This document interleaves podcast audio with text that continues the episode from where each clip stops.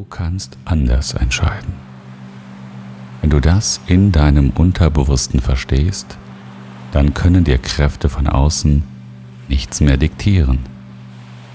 Sie können nicht mehr bestimmen, wie du dich fühlst, ob du fröhlich bist oder traurig, selbstbewusst oder schüchtern. Sie können nicht mehr bestimmen, ob du stark bist oder schwach. Sie können nicht mehr bestimmen, du strahlst oder nicht.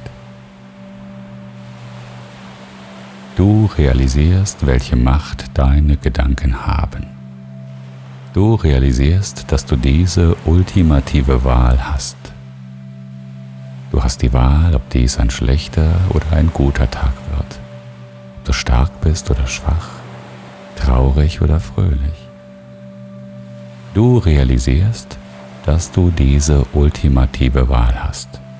Jeder von uns hat diese unbezwingbare Kraft. Jeder von uns hat diese Kraft. Diese Kraft, die sich nach Leben sehnt, die nach der Freude giert, selbst wenn es so aussieht, als würde alles um uns herum schiefgehen, als würden wir es nicht schaffen. Manchmal müssen wir in diesen Momenten einfach nur innehalten und uns anders entscheiden. Wir dürfen in uns gehen und uns neu entscheiden. Für den neuen Weg, den Optimismus, die Kraft und das Selbstbewusste. Wir dürfen wählen.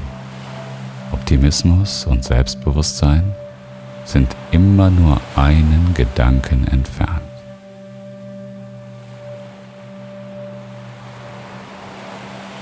Ich möchte, dass du dir eine riesige Kinoleinwand vorstellst. Eine Kinoleinwand direkt vor dir. Und vor dieser Leinwand steht einer dieser alten Projektoren.